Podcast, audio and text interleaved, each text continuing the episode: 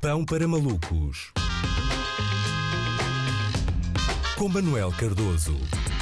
Olá Luís, hoje sexta-feira queria falar de remodelações, eh, mas não são remodelações no sentido da construção civil, ok? Nada disso, falo de remodelações no governo, eh, não tem nada a ver com obras, não vos vou mandar agora de fim de semana eh, com dicas de bricolagem sobre como dar uma nova vida ao pavimento do vosso quintal, não, não, não quero falar de remodelar com brita, quero falar de remodelar cabrita. Porquê? Porque hoje o Expresso noticia que o Ministro dos Negócios Estrangeiros, Augusto Santos Silva, abriu a porta de saída ao governo, dizendo que queria ainda ir dar aulas para o ISCTE e tal, o que pode tornar mais real a hipótese de uma remodelação no governo. Mas atenção, o mais provável é António Costa demitir todo o elenco do executivo, menos Eduardo Cabrita. Eu acho que essa é a situação mais provável agora. Ficavam só os dois a governar, passavam a fazer conferências de imprensa diárias em que mandavam um pirete no fim, só para mostrar quem manda, e no fim da legislatura iam a Paris pôr um cadeado né, naquela uh, ponte dos namorados para eternizar o, o amor. Parece-me o mais provável. É que, eh, sabem, nós estamos em Portugal, mas há outros países no mundo. Há países onde, imaginem, os ministros que são apanhados no meio de um escândalo,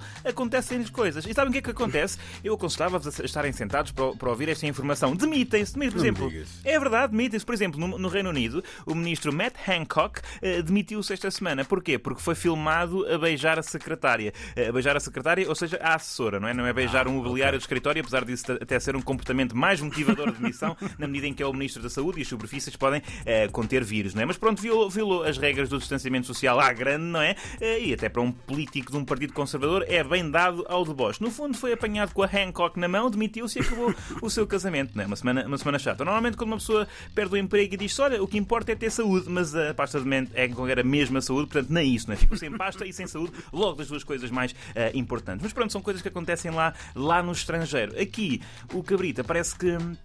Parece estar a jogar naquele concurso do Wipeout, não é? Está sempre a passar por desafios em que é altamente provável estatelar-se, desde as golas antifumo ao este microfone também inflamável, ao Cirespa, ao caso do cidadão ucraniano, festejo do Sporting, polémica com Zemar e agora o acidente uh, da A6. Parece estar mesmo sempre prestes a escorregar, mas nunca cai, não é? É um político sempre em pé. Há políticos que são inadmissíveis, há políticos que são indemitíveis. Eduardo Cabrita uh, é os dois, não é? O argumento que tem sido usado para explicar o facto de António, António Costa uh, ainda não ter demitido Eduardo Cabrita tem que ver com a confiança inabalável que o Primeiro-Ministro deposita na relação longa de amizade que mantém com o Ministro da Administração Interna, que aliás já vem da faculdade. Lá está, é o, é o, é o princípio da ciência política comumente de, designado por então, mas se ele é meu bro, sendo assim, uh, não há nada, nada a fazer. Eu sei que as casas de apostas estão muito ocupadas com tudo que envolve os Jogos do Euro 2020, mas eu faço um apelo: comecem a ganhar dinheiro com isto, não é? É que é das coisas mais improváveis de prever, não é? O que é que Cabrita tem de fazer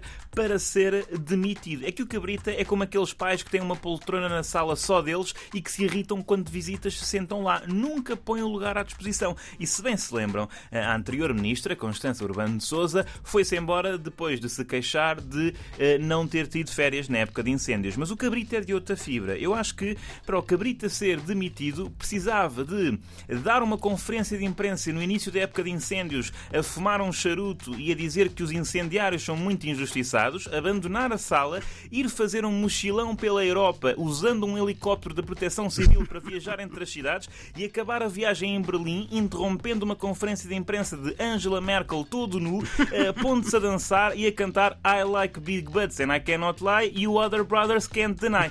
Acho que aí sim eh, não tinha condições para continuar.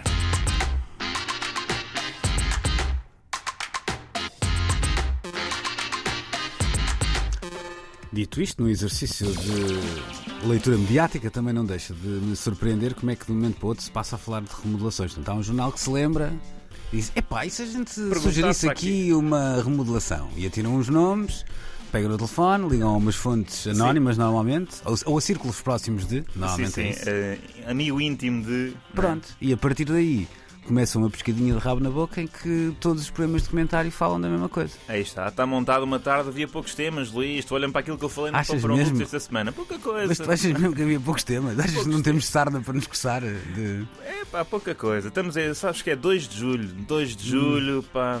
Eu nem sei como é que aguento isto até ao fim do mês, Luís, que isto aqui entra a Silly Season.